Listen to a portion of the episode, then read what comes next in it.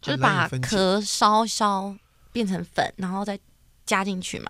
呃，不会用到这么笨的方法去做，但它会用一些科技化或者是生物萃取的技术等等的，把它给萃取起来，到身烧体当中，烧就是最厉害的、啊，不然用切的哦。烧一烧变红哎烧蟹把。这个螃蟹壳切成碎末，要剁多久？你那是出去吃螃蟹的蟹膏。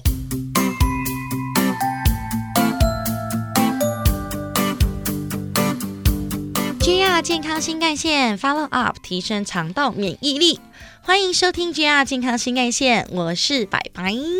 我是营养师 Ricky，今天这集节目重要啦！之前提到了这么多提升免疫力的营养素，今天要分享的这个器官呢，竟能掌握我们身体百分之七十的免疫力啊！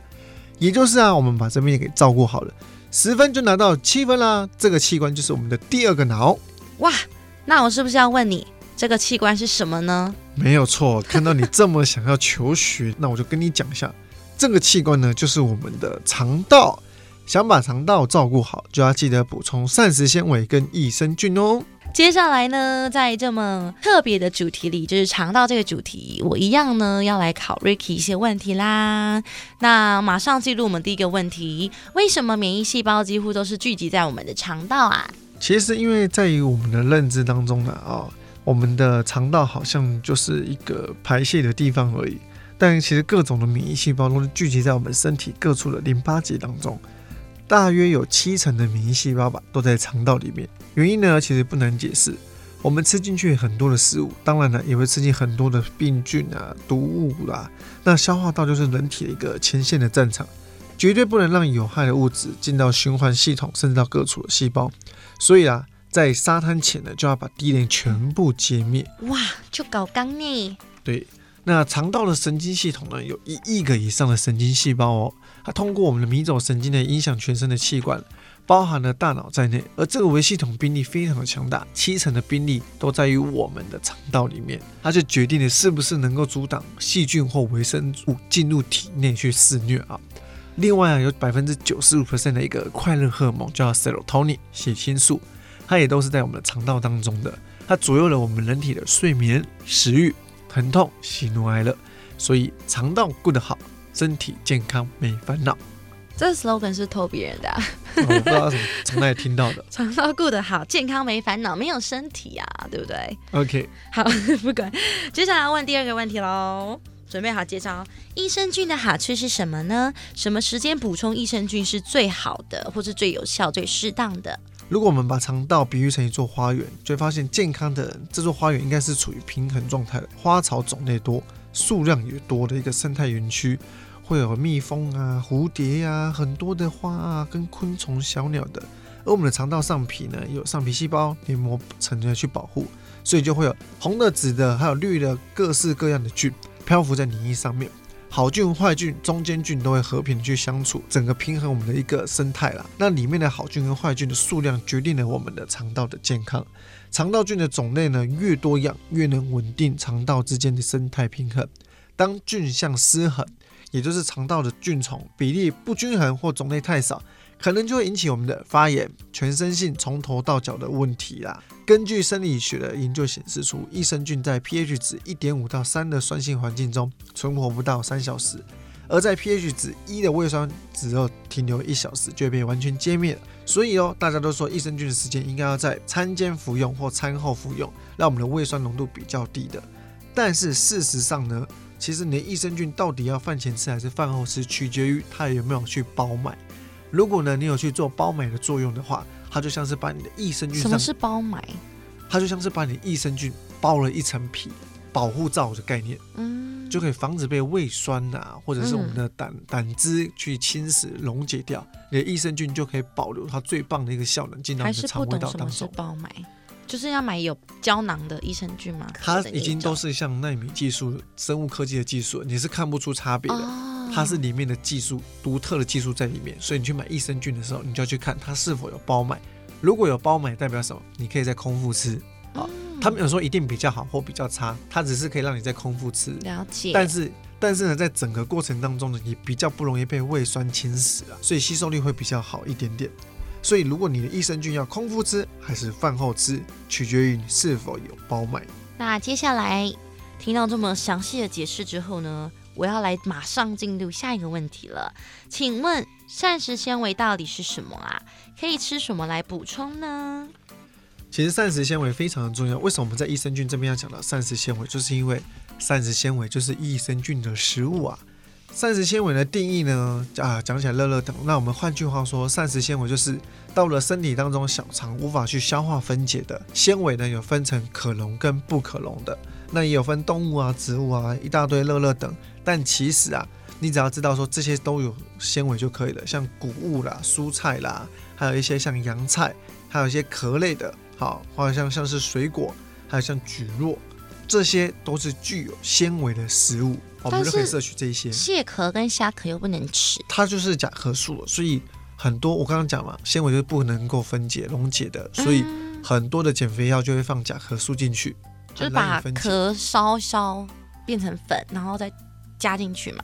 呃，不会用到这么笨的方法去做，但他会用一些科技化或者是生物萃取的技术等等的，把它给萃取起来到身体当中。烧就是最厉害的，不然用切的哦。烧一烧变红烧蟹，把这个螃蟹壳切成碎末，要剁多久？你那是出去吃螃蟹的蟹膏。膳食纤维呢？刚刚讲到这些都很重要，这些就是益生菌的食物啊，所以懂吗？它就叫什么？益生值，益生值，对，那吃了膳食纤维呢，还有一些好处，除了是益生菌食物的来源呢，人体的免疫系统百分之七十在肠道，所以我们的肠道平衡了，免疫力才会好。所以如果吃了益生菌，记得还要吃什么？益生值。对，那如果当然你的益生菌里面有益生值，当然会更好一点点。是。那还有一个另外一个好处，纤维呢还可以控制体重。讲到重点了，哦，水溶性的纤维呢吃进体内，吸水后会膨胀。它就会成一种凝胶状的一个物质嘛，它会占据我们胃部的空间，它也可以间接的增加我们的饱足感啊，所以相当适合在减重的人去使用。你在减脂过程当中，如果你的饱足感足够，你是不是就不容易饿，就会比较容易减肥成功，对不对？是。而且再来呢，它还可以预防我们大肠癌跟直肠癌。还有一个东西叫非水溶性的纤维，它主要的工作呢，在于刺激肠胃道的蠕动，加速粪便排出，可以缩短我们粪便在肠胃中停留的时间呢。你比较不会便秘，你一便秘，毒素都累积在那边，当然容易肠胃啊。所以就是多吃蔬菜、水果、水果、全果类的食物。啊，水果一天要整吃两个拳头。哦，这是以减糖饮食来看，其实你也可以减糖也是可以符合这个天天五蔬果的，两份的水果，三份的蔬菜。哦，其实是可以的，就是看你。但是我吃不到那么多纤维怎么办？尽量补充充足嘛，因为我觉得纤维就是尽量去吃。市面上有没有那种纤维粉啊？就舀一匙，然后倒进我汤里面和一和就可以喝了。其实这个东西呢，有很多民众跟我反映过，可不可以直接这样吃？可是我觉得它这个功效真的是见仁见智。虽然说有你有吃到，比如说你一天要吃的是二十五到三十五克，那我们的纤维你可能这样吃一次只有十克而已，你就买纤维粉补充十五克，好像看似是足够了，但是很奇妙的是。这个纤维进到身体当中是无法被利用的，它没有刚刚的一个好处，是吗？对，有一个研究显示出这个问题，所以我们才那他们怎么可能还卖这个纤维粉？因为你们接受啊，我们不会去买一个没有用的东西啊。但是很少人讲这件事情，所以大家会以为有效。哦，所以真的有纤维粉这样的东西？呃，有蛮多东西都是在主打这个东西的。哦，但我觉得这种东西还是以食物为主啦。好，我懂。对，以原型食物为主嘛，补剂为辅嘛，对不对？因为我们每天的建议量呢，就是吃二五到三十五克啦，啊，所以平均来讲，国人来讲有九成以上都是摄取不足的，每天都只有吃十五到二十克。那我们可以试试看以下三个原则：第一个，天天都要吃三份的蔬菜，至少你就会吃进六克的纤维了。以半碗煮熟的蔬菜为一份吧，这边说的碗呢是十一公分直径的大小。每份就可以吃进两公克的膳食纤维了啊！记得做好笔记。所以每天吃进三份的蔬菜，就可以得到几克的纤维呢？六克，非常好。如果你替换成一些高纤的蔬菜，吃进纤维是不是就更多了？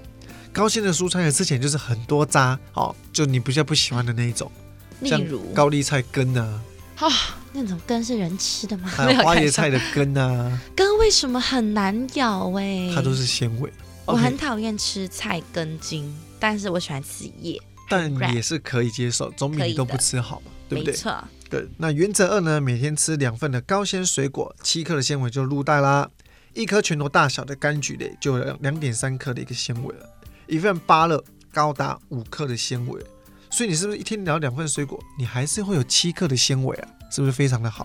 嗯，真的蛮多的哎。再来原则三，试试看，帮你的精致淀粉改成全谷类、五谷类的，像白饭呢，一碗的膳食纤维只有一点二克，但如果你是糙米饭，就有三点三克了。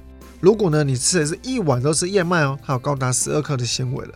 所以大家可以试试看，把精致淀粉改成粗糙的淀粉。但他们还是淀粉，对不对？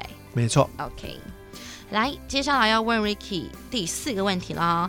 益生菌跟膳食纤维的食物我都有在吃哦，但免疫力为什么都没有很明显的改善呢？